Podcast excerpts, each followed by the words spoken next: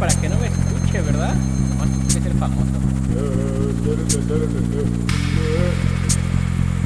Ah, ya vas a empezar. Descargando. Si te baja el volumen.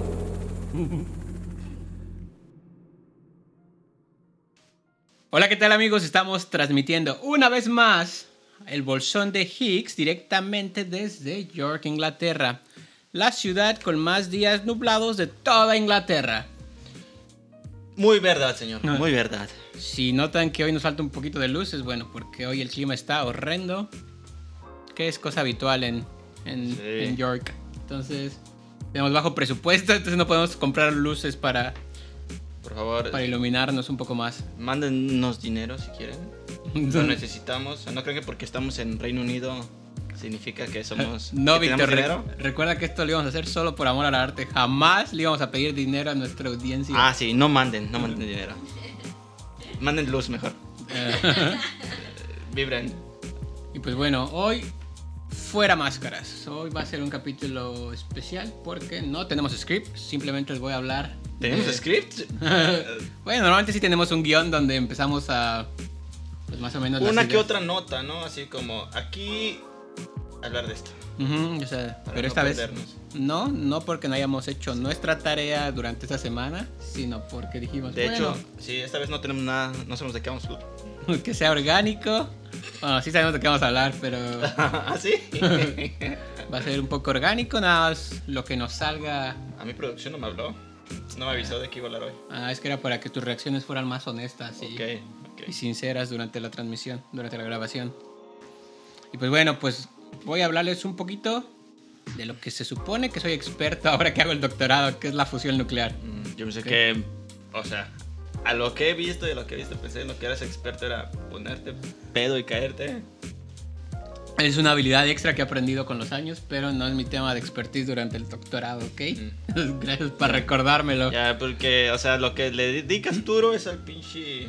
Claro que no, no se crean eso, audiencia. Bueno. Ya tiene mucho tiempo que no bebo.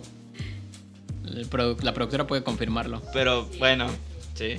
Acaba de decir que sí.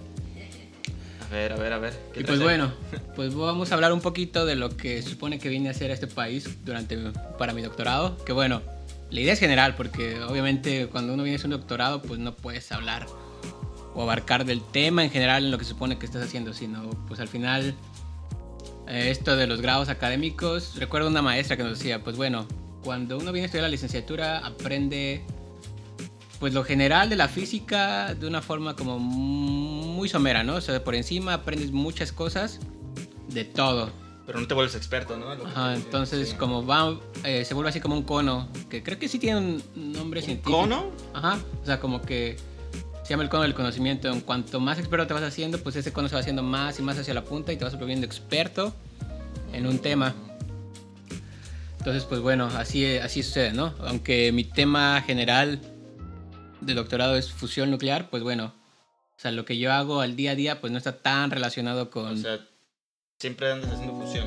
Mm, Siempre estoy bien fusionado, ¿no? Pues este... O sea, te levantas y vas a hacer fusión. ah, No, o sea, quieren saber la gente. Justamente es eso, justamente aunque mi tema general es fusión, lo que yo hago pues es como una parte muy específica de que o que algún momento podría ser útil para los reactores de fusión inercial. Que bueno, antes de hablarles con más detalle de eso, pues bueno, me gustaría hablarles un poco más de qué es la fusión en general.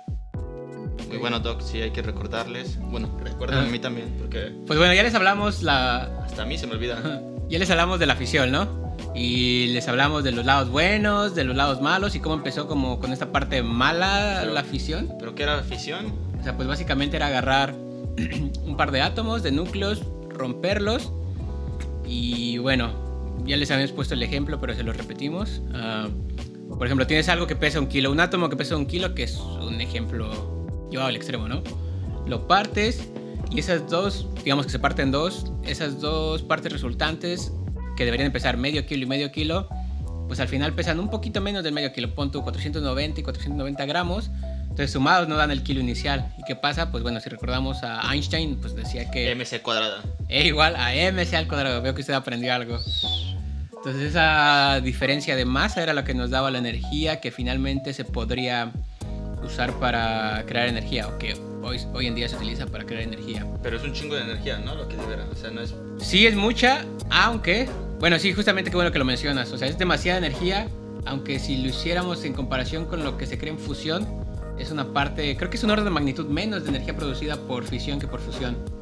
Entonces, pues bueno, es importante notar que cuando les hablamos de fisión, les hablamos un poco de los reactores nucleares.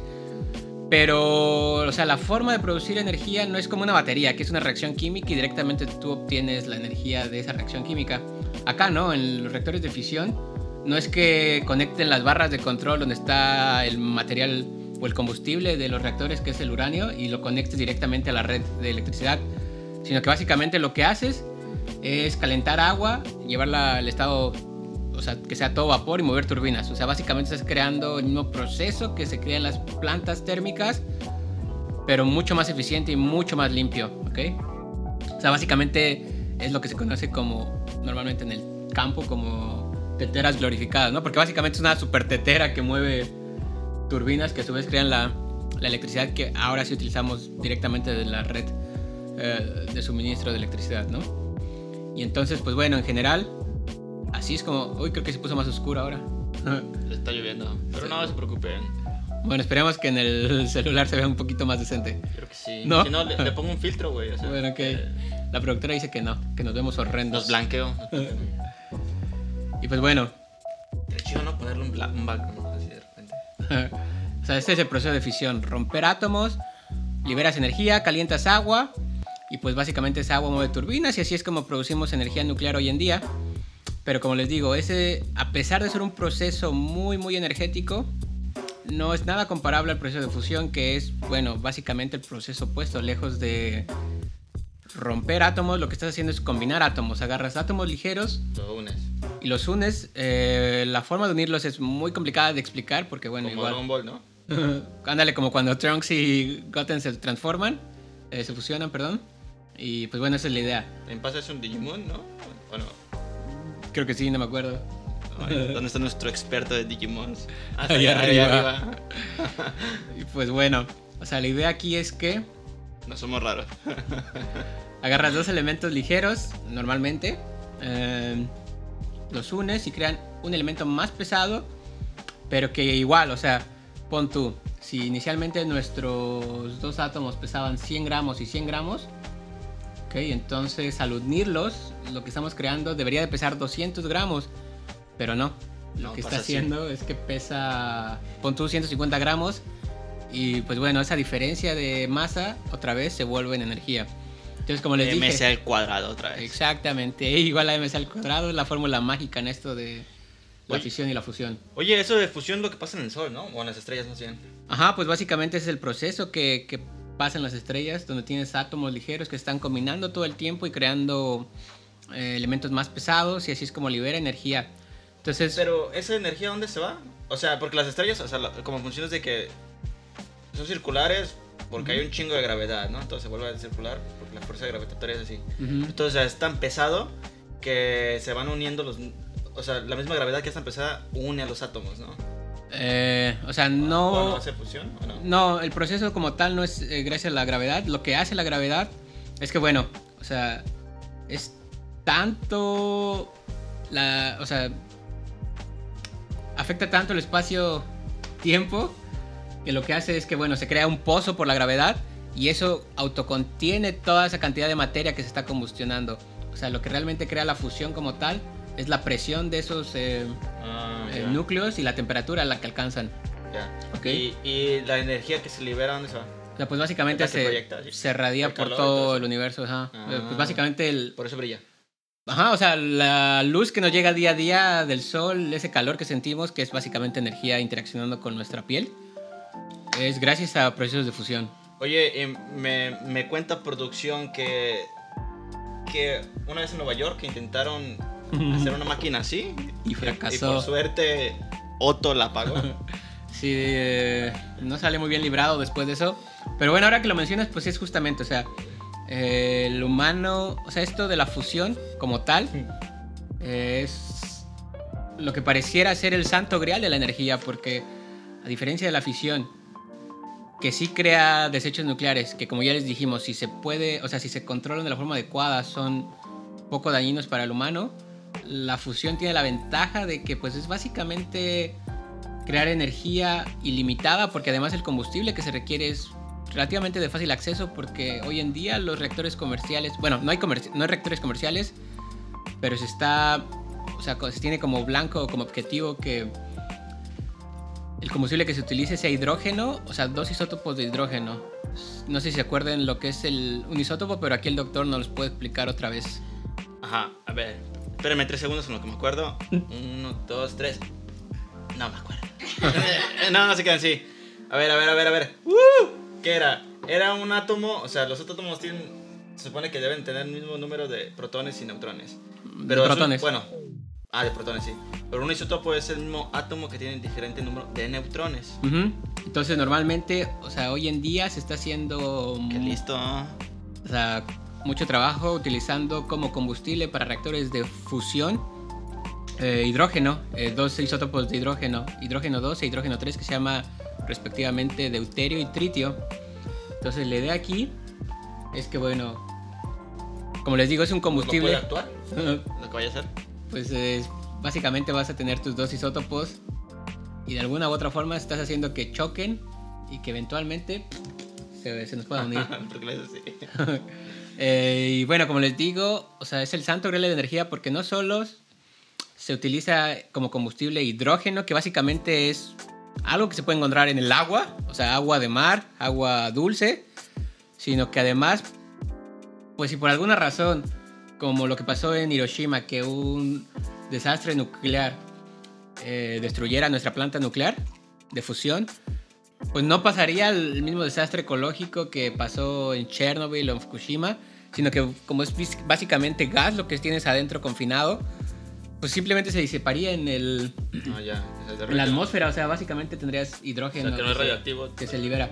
O sea, les mentiría si les dijera que después de todo el proceso de fusión no hay una parte radioactiva, porque sí, los contenedores que se utilizan hoy en día para contener ese gas que se vuelve plasma eventualmente en algún momento, después de tanta interacción, sí resultan un poco radioactivos, pero no es nada a comparación de, de los reactores de fisión, porque esos, esas paredes se vuelven radioactivas como por 18 años, 30 años. Entonces, pues bueno, es algo que no representaría ningún problema como a largo plazo. A diferencia de los reactores de fisión que el combustible que se utilizaba al menos al principio de su desarrollo dura, o sea, todo ese desecho dura miles de años siendo radioactivo. Pues, o sea que también está mejor porque, por ejemplo, en fisión necesitas materiales radioactivos, ¿no? para, inicialmente para crear la fisión. Y, sí. y para fusión no necesariamente. O sea, el combustible no es radioactivo.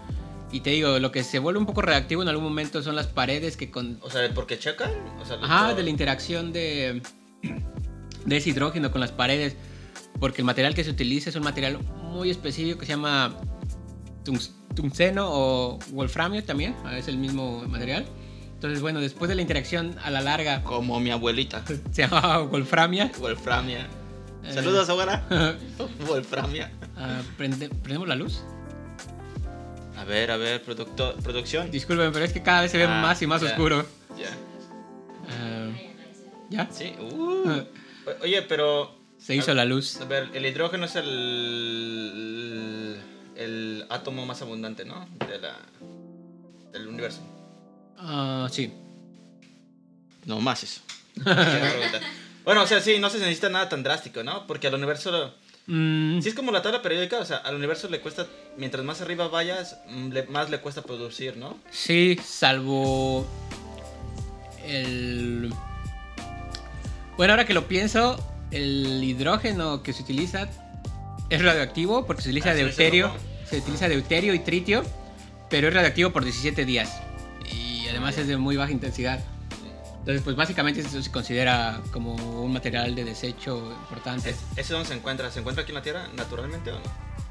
Eso es el gran problema de este tipo de reacciones. Ahí va. Pero bueno, se tiene solventado durante el diseño de los reactores porque normalmente como se obtiene es a partir de los reactores de fisión. Pero bueno, también es importante aclararles que, o sea, hoy en día no tenemos ningún reactor de fusión comercial. O sea, todo lo que está haciendo es a nivel de, de investigación, sea reactores de fusión que se llaman tokamaks, Tokamak es una palabra en ruso que significa toro, pero no toro de los que les gusta pelear con los españoles, No. sino toro del sentido de una figura geométrica que se llama eh, toro, que es, Me, me parece ajá, que que, es una dona. ah, es- de ese toro hablaba Chayanne, ¿no? En su, canción, en su canción. Eh, sí, en realidad, aunque no lo sepan, Chayanne es ingeniero, Sí. es aeroespacial. En realidad hablaba, en el toro enamorado de la luna, hablaba de su tesis de doctorado de. Esa no es de Javier Solís.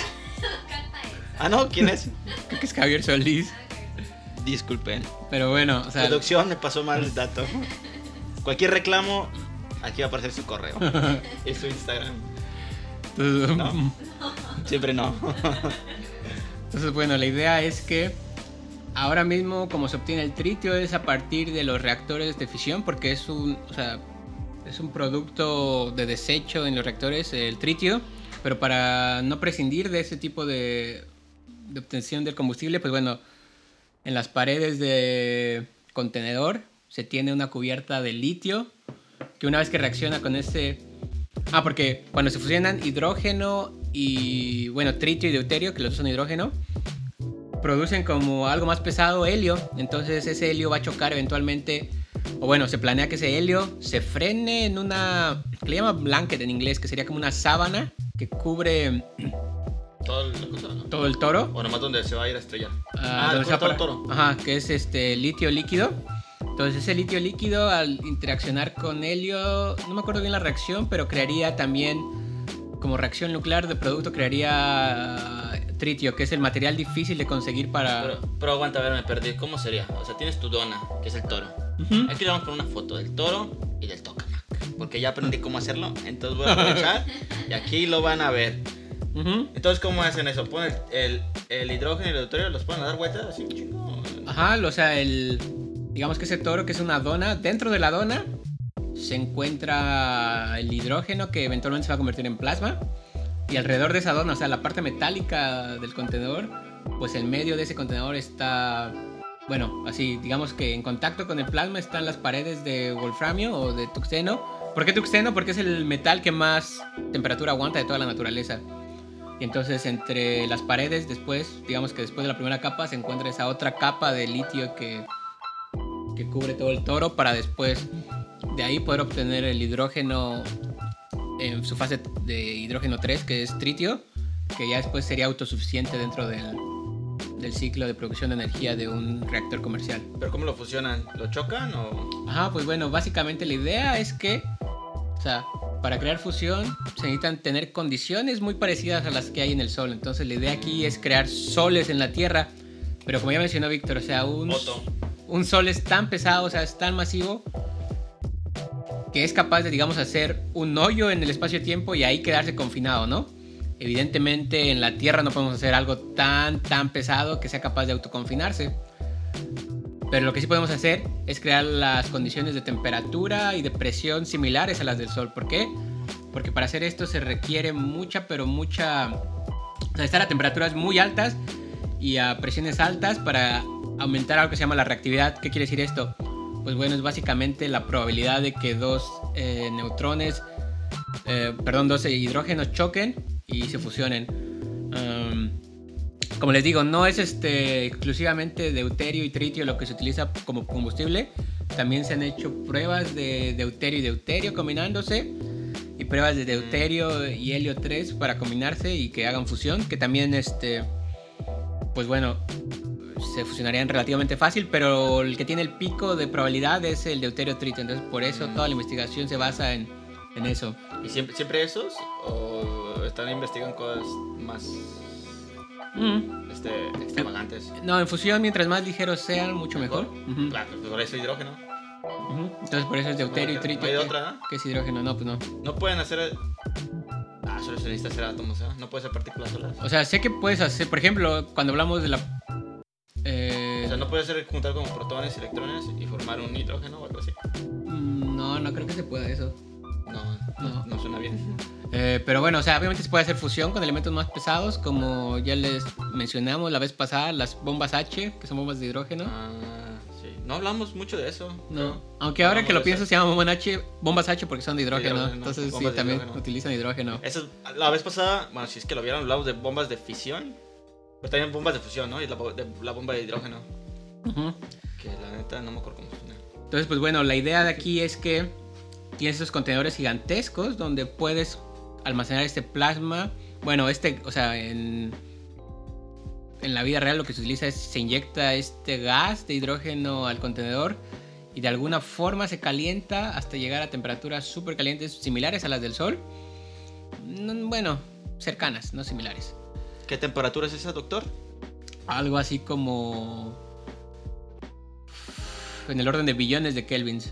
Y eso, por ejemplo, ¿a cuántos... No sé, cuántos... Eh, cuántos... Perdón, el cringe, el cringe de nuestro... Volvió a pasar, este... Por ejemplo, no sé, ¿cuántas tazas de té? ¿Qué? es muy caliente, muy caliente. Muy caliente. Ahí lo tienen. Muy caliente. Y pues bueno, o sea, lo que se hace es este utilizar pues básicamente a base de resistencias glorificadas, como cuando se te va el gas y tienes que utilizar una resistencia para calentar tu agua. Oye, espera, entonces, este güey, ¿cómo se llama el güey que cantaba la canción de Más caliente que el sol? ¿Alex Lora? Más O sea, ¿no caliente que la... ¿Era Lex negra. Lora? Sí. O sea, que no sabe de lo que hablaba. Tal vez es científico también él. Oh. Científico urbano. Ah, sí, no, ese es de astrofísica, ¿no? Efectivamente. es el de Queen, güey. Ah, ya. Ah, Eh, no sé. Por los chinos, se parece. Se confundió aquí el doctor Ah, ya, claro. con el guitarrista de Queen. Diablos. Pues bueno, para crear fusión en la Tierra, como les dije, lo que se requiere es tener temperaturas muy muy altas y tiempos de confinamiento lo suficientemente largos para que las reacciones de fusión se produzcan. Es- o sea, es la reactividad que les mencioné, que es la probabilidad de que reac- reaccione y, fusión, y se fusionen estos átomos, también está ligada con el tiempo. Entonces, mientras más largo puedas mantener este proceso de calentamiento de tu gas, que se vuelve plasma, como ya les dije, pues mucho más probable que se cree la fusión. Entonces lo que pasa aquí es que, pues bueno, si tienes a la naturaleza en este tipo de condiciones tan extremas, o sea, es tan extremo que dentro del reactor de fusión, ahorita solo estoy hablando como tokamaks, pero hay otros tipos de reactores, pero bueno, los tokamaks son los que llevan la delantera en la fusión. em, o sea, dentro de ellos, como ya les digo, se tienen billones de grados Kelvin. ¿Qué ibas a decir? Una mensaje, pero mejor no. Luego nos cancelan. Y luego se utilizan imanes súper potentes para confinar este plasma. Que tiene que estar casi, casi, casi al cero absoluto de temperatura. Entonces, básicamente en la Tierra se tiene la diferencia de temperaturas más grandes de todo el universo. O sea, vas de billones a casi el cero absoluto en una distancia de un metro. Entonces, pues ese es el Es gradiente. muy extremo, güey. Ajá, es el gradiente más grande de temperatura de todo el universo que se conocido al menos. Asumiendo que no hay aliens. Asumiendo que no hay aliens. Y pues bueno, a la naturaleza no le gusta este tipo de condiciones extremas. O sea, es muy difícil mantener el campo magnético porque, como les digo, se requiere que los imanes que se utilicen estén casi al cero absoluto. Y cuando tienes temperaturas tan altas a un gas que le pasa, pues bueno, se empieza a convertir en plasma. O- oye, y así imaginando que sale un error, ¿no? O sea, se les rompe algo ahí. ¿Qué pasa? O sea, no pasa catástrofe, ¿no? Se No. disiparía todo en chinguiza. Pues básicamente se disipa, ajá, se disipa el, el plasma, se, se enfría y pues que no, Se- se puede no tengan caer. miedo, señores. No tengan miedo. Y pues bueno, o sea, les digo, a este tipo de condiciones, el plasma, bueno, el hidrógeno se convierte en plasma.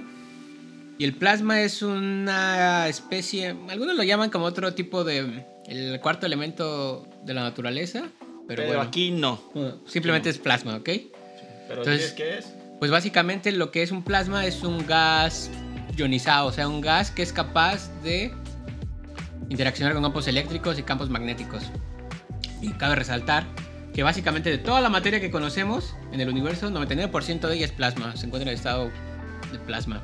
Entonces, a diferencia de un gas normal, como les dije, este es un gas ionizado que va a interaccionar con campos magnéticos y campos eléctricos, que básicamente eso es lo que nos está ayudando a mantenerlo confinado dentro de estos contenedores que se llaman tokamaks. Em, porque bueno, a, a su alrededor está estos super imanes que bueno, tratan de mantenerlo como en esta forma de dona lo más que se pueda. ¿Por qué la forma de dona? Porque pues resulta ser que es la forma más eficiente de, de contener algo, al menos como un plasma. O sea, el inverso. O sea, si a usted le gusta la dona y no sabe por qué, simplemente la, la, la vida le gusta, ¿no? La naturaleza. O sea, las hizo perfectas, o sea, no hay nada más perfecto que una donita. Con un clima lluvioso. Pues sí. Eh, de hecho, ahora que lo mencionas, bueno, no lo de la dona. eh, me acabo de acordar. A ver, que doctor, usted que sabe mucho esto, ¿usted cree que hay donas perfectas? Hay donas ¿Cuál perfectas. es la dona perfecta? ¿La de glaseado rosita, como las de Homero, o las de chocolate? Mm, iba a decir una burrada, pero las de glaseado rosa. Era nomás aquí para darle un masaje a la cabeza ahorita y seguir aprendiendo. Bueno, continuamos. Continúe, por favor. Eh, les recomiendo mucho que vean un documental que está en YouTube que se llama Is Nuclear Fusion the Answer to Clean Energy? A ver, otra vez, pero lentito para los que no hablamos inglés, como británico. Is Nuclear Fusion the Answer to Clean Energy? Ah, ya. Está en YouTube. Y hay otro que se llama Fusion Power Explained. uh, Future or Failure. Eh, también es muy bueno. Y un dinosaurio. Y un dinosaurio ahí. Pues bueno, hasta este momento les he hablado de lo que se refiere a fusión como forma de contenerlo usando imanes superpoderosos, que es en un tokamak.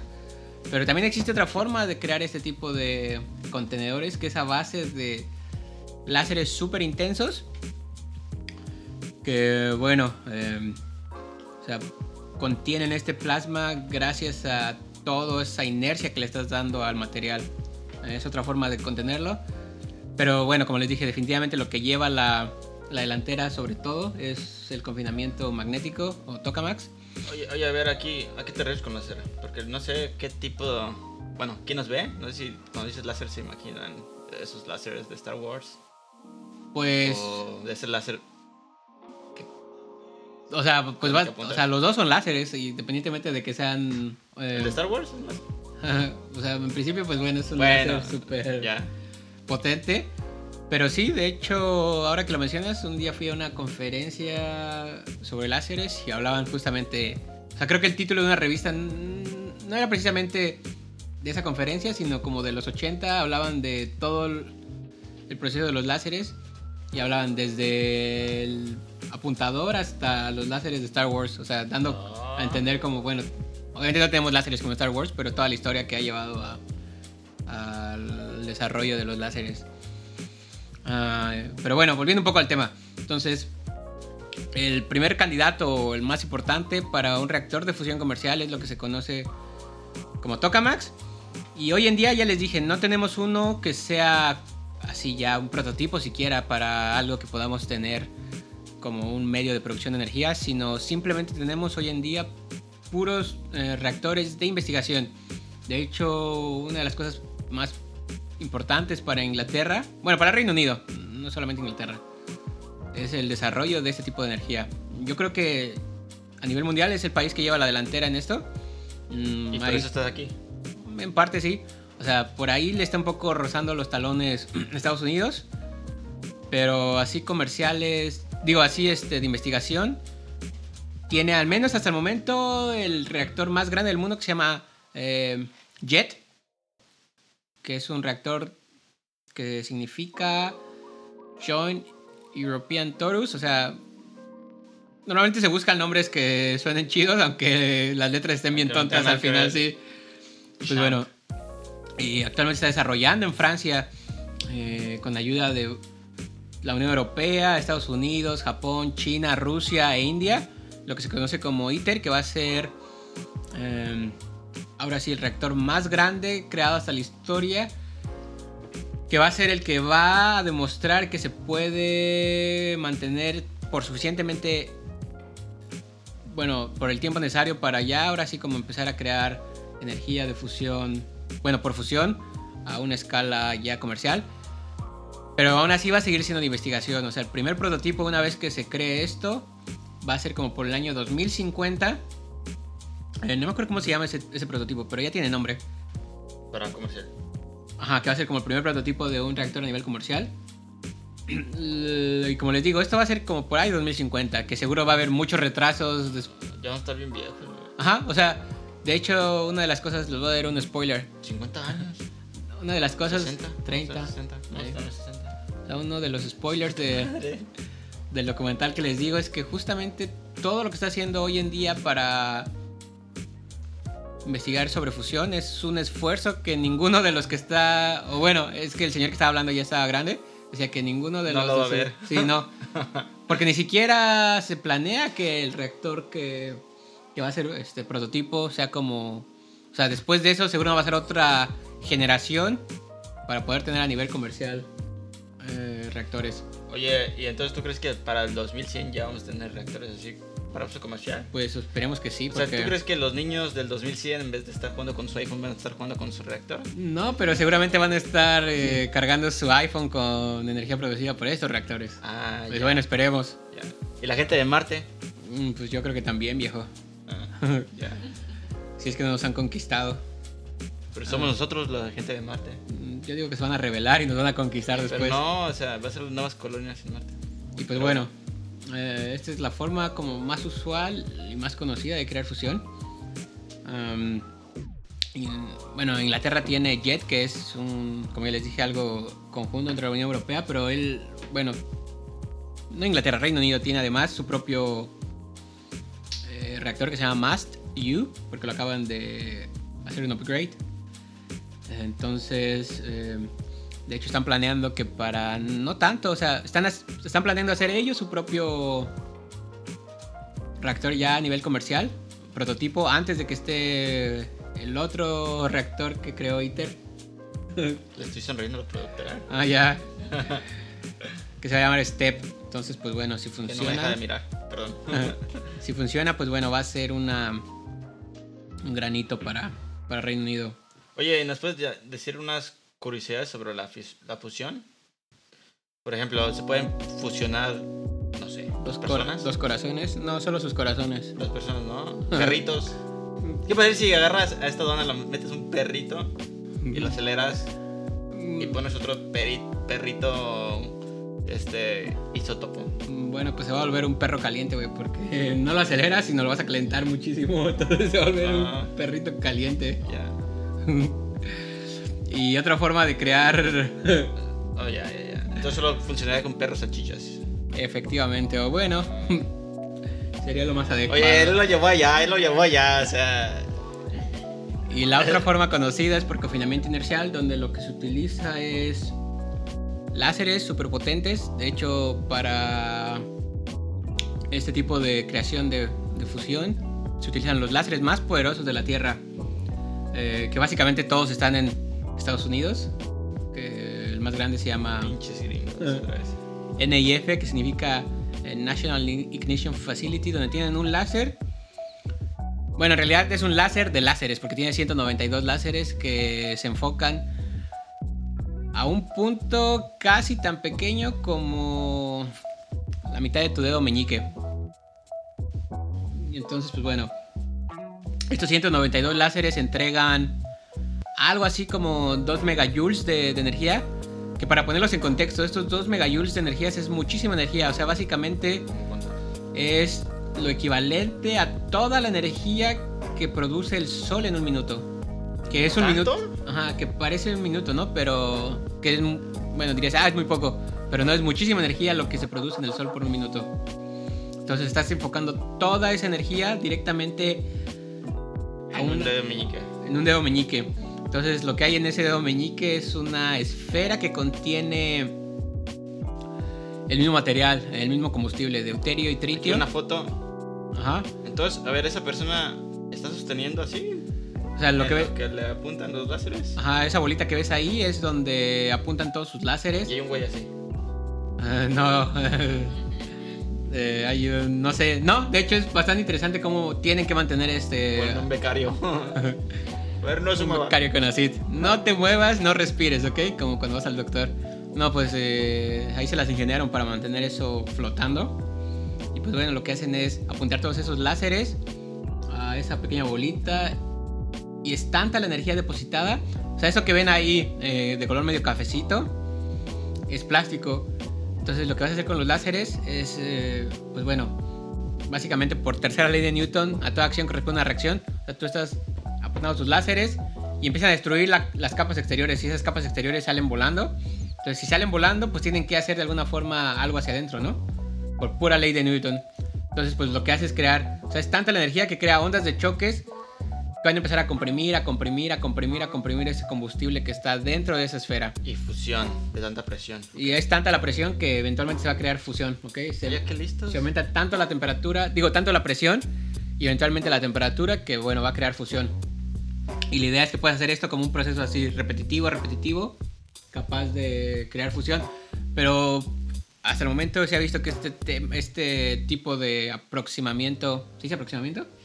No, pero aquí somos progresistas, entonces puedes inventar Ok. palabras. aproximación hacia, Ah, hacia el problema, pues requiere muchos desafíos tecnológicos porque es muy difícil enfocar tantos láseres hacia un punto en concreto. Y además que sean de forma asimétrica porque en cuanto tengas un pequeño haz fuera de foco, vas a empezar a crear inestabilidades que van a hacer que no se crea la fusión. Entonces es muy difícil, muy complicado apuntar los láseres y además crearlos, o sea, hacer que funcionen los láseres adecuadamente. Entonces este es un proceso que más bien se ha dejado un poco, bueno, va un poco atrasado en comparación del otro proceso que es por confinamiento magnético, pero bueno, ahí Pero está. es nuevo, ¿no? Ajá. Bueno, de hecho no está nuevo. Oye, y este, habrá gente que diga, ¿y esto a mí de qué me sirve? O sea, ¿qué les Ah. dirías? Pues justamente les diría que, aunque pareciera que está muy, real- o sea, muy lejos del día a día, pues bueno, por ejemplo, lo que yo hago que tiene que ver con este tipo de confinamiento que es a base de láseres, o sea, se traslapa, o sea, lo que yo hago básicamente es agarrar y tratar de entender sin hacer estos experimentos, porque además de que son carísimos, eh, son dificilísimos de hacer, pues tratar de replicarlos en un laboratorio pequeño y luego esos resultados, pues bueno, se extrapolarían a ese tipo de experimentos. Entonces lo que yo hago es agarrar un láser y hacer hoyos en diferentes materiales y ver a base de estos parámetros eh, cómo cambia ese tipo de interacción. Pero resulta ser que además este tipo de investigación es muy útil para la creación de nanoprocesadores como los que utilizan en sus teléfonos, sus computadoras.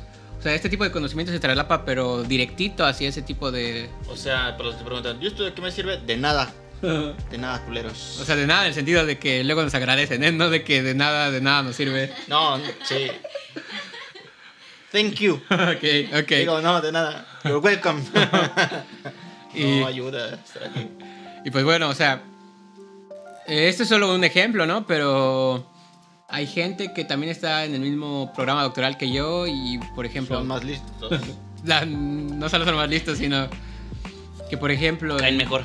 en la parte de, del desarrollo de toda la instrumentación para medir lo que está sucediendo en este tipo. Como ya les digo, hasta el momento solo estamos haciendo investigación, entonces hay que tratar de entender qué es lo que está pasando en el plasma y las nuevas formas de medir cómo está pasando esto en el plasma, ¿no? Entonces, bueno, hay un montón de cosas y algunas de las personas con las que trabajo utilizan ondas de microondas para empezar a analizar este tipo de, de plasmas. Pero también eso se está traslapando a utilizar, por ejemplo, este tipo para fines médicos. eh, de alguna forma modular estas... La fusión.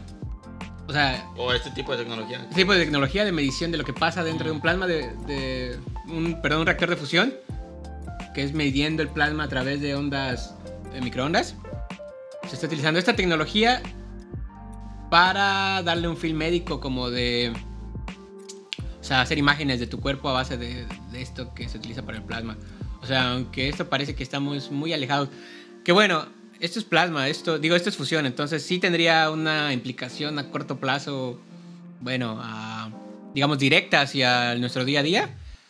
Pero bueno, si aún así dicen, ah, eh, faltan dos generaciones para que lo podamos ver, pues bueno, o sea, mucho, mucho del Nos conocimiento. esperamos. Nos esperamos. No, mucho del conocimiento, pues sí se aplica día a día las tecnologías que utilizamos, como les digo. Al menos en mi caso, lo que yo sí, eh, o sea, lo que sé que se utiliza para... Y no solo como investigación, sino que ya se está utilizando, es, el, es para crear nanochips. Entonces sí hay ahorita mucha gente investigando esto. Mucha gente trabajando esto. O sea, lo que yo hago fue tanto su aplicación que Samsung, eh, una página, una empresa que se llama AMSL, sea, tiene toda su división que utiliza el mismo tipo de herramientas que yo utilizo, pero para crear solo microprocesadores. Que es como, Muy bonito. como- o sea, todos los celulares de hoy en día modernos eh, utilizan este tipo de tecnología que se desarrolló en este ambiente, pero hoy para hacer O sea, procesadores. las potencias del mundo le están apostando a este tipo de tecnología. De alguna u otra forma, eh, cuando mencioné ITER, que es todos esos países están colaborando, pues básicamente son... O sea, si unes toda la población de Estados Unidos, la Unión Europea, China, Rusia, la India, está involucrada la mitad de la población mundial en ese proyecto. ¿Tú crees que esta tecnología nos permita fusionarnos más como planeta? Mm, Tal vez. ¿Cómo saberlo? Si no se van... Tú- o sea, digamos, si mañana, imagínate, hay aliens, ¿no? Así, invaden Washington. ¿De qué nos serviría la fusión nuclear? Pregunta así, que más a llegar la producción. Pues posiblemente para nada. Simplemente lo que sí nos ayudaría sería la fisión. Tendríamos que bombardearlos. Interesantísimo. Pero Interesantísimo, Doc. bueno, si todavía hay bombas de fusión, tal vez sería momento de utilizarlas. ¿Ya no hacen bombas de fusión? No sé. No sé, es algo que no se sabe mucho. Tendríamos que preguntar. Que no creo que nos den las respuestas, no, pero. no nos van a decir. Pero bueno, para eso sería la fisión. Para bombardear a, a los aliens. ¿Algo más, Doc? Datos curiosos, uno que otro, no sé. Experiencias chistosas que le ha pasado con la fusión.